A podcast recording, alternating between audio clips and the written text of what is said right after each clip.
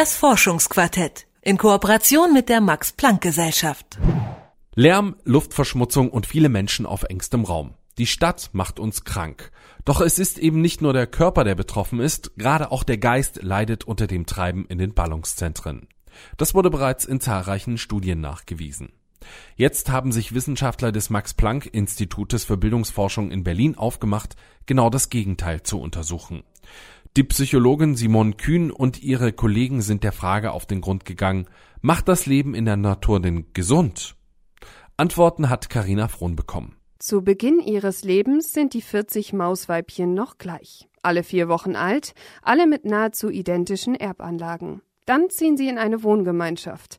Der Käfig ist gerade mal fünf Quadratmeter groß. Doch jede Etage des neuen Domizils ist gefüllt mit schönen Dingen wie Laufrädern und Kisten. Alles zum Entdecken und Spielen.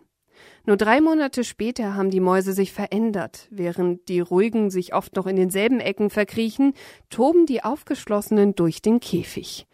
Der Versuch der deutschen Forscher von 2013 zeigt, ein Mäusegehirn wächst an seinen Aufgaben und bildet einen Charakter aus. Das fand ich immer ein spannendes Phänomen, dass es vielleicht bei Menschen, die wir schon so überzivilisiert sind, wir schon fast zu viel Input immer kriegen und wir dann besser tun, zumindest für unser Gehirn, ein bisschen Ruhe aufzusuchen. Das fand ich irgendwie ein spannendes Phänomen, dass das vielleicht im Tier und im Menschen dann irgendwie was anderes ist. Bei uns Menschen hat das enge Miteinander der Stadt nicht nur positive Effekte, erklärt Simon Kühn. Sie ist Psychologin am Universitätsklinikum Hamburg-Eppendorf. Zahlreiche Untersuchungen zeigen, dass vielmehr die Stadt der Gesundheit schaden kann, vor allem die Psyche leidet. Also bei psychiatrischen Erkrankungen, die häufiger sind in Städten, sind es vor allen Dingen affektive Störungen, also Depressionen und auch bipolare Störungen, aber auch ganz besonders die Schizophrenie. Das ist eine der bekanntesten Erkrankungen, die in Städten viel häufiger ist als auf dem Land. Doch Kühn und ihre Kollegen wollen in ihren Forschungen genau das Gegenteil zeigen. Der Wald hat einen positiven Effekt auf die Psyche. Die Teilnehmer der Studie stammen aus der Berliner Altersstudie 2, einer Verlaufsstudie, die die körperlichen, geistigen und sozialen Bedingungen für ein gesundes Älterwerden untersucht.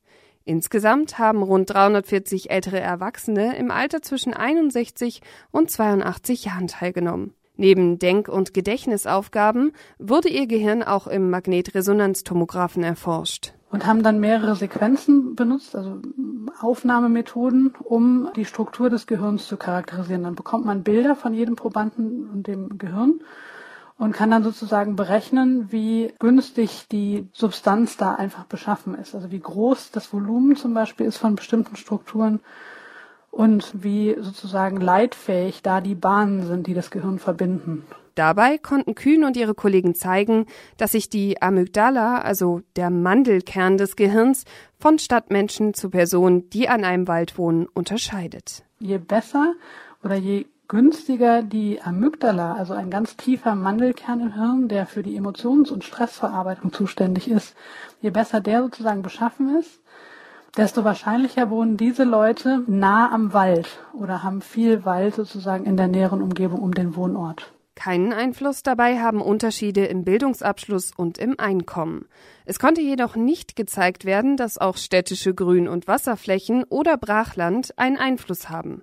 Bislang sind da nur erste Hinweise. Ob sich das waldnahe Wohnen tatsächlich positiv auf die Amygdala auswirkt oder ob Menschen mit gesünderer Amygdala waldnahe Wohngebiete aufsuchen, können die Forscher momentan nicht sagen. Dafür müssen nun noch längere Verlaufsstudien folgen. Dann würden wir uns einfach vor allen Dingen die anschauen, die umgezogen sind, weil da ist ja eine Veränderung stattgefunden, die wir vielleicht im Hirn sozusagen wiederfinden. Also entweder eine Verbesserung oder Verschlechterung, je nachdem, ob sie vom Wald weggezogen sind oder zum Wald hingezogen sind. Und noch eine Frage beschäftigt Simon Kühn. Die Japaner setzen Probanden richtig in den Wald und untersuchen dann, was deren physiologische Parameter so machen. Und das scheint unheimlich entspannend zu sein, Leute in den Wald zu setzen. Also es hat offensichtlich irgendwie eine beruhigende Wirkung. Aber da könnte man auch nochmal detaillierter erforschen, ist das jetzt das Sehen von dem Grün? Muss man das real sehen oder reicht das Foto von einem Wald? Sollten die Wissenschaftler nachweisen können, dass der Wald tatsächlich das Gehirn stärkt und gesünder macht, wären die Ergebnisse auch für Stadtplaner interessant. Denn voraussichtlich werden bis 2050 um die 70 Prozent der Weltbevölkerung in Städten leben. Ob Wald gesund macht, dieser Frage sind Forscher vom Max-Planck-Institut für Bildungsforschung in Berlin auf den Grund gegangen. Allen voran Simon Kühn, die es mittlerweile in das Universitätsklinikum Hamburg-Eppendorf verschlagen hat. Das Forschungsquartett in Kooperation mit der Max-Planck-Gesellschaft.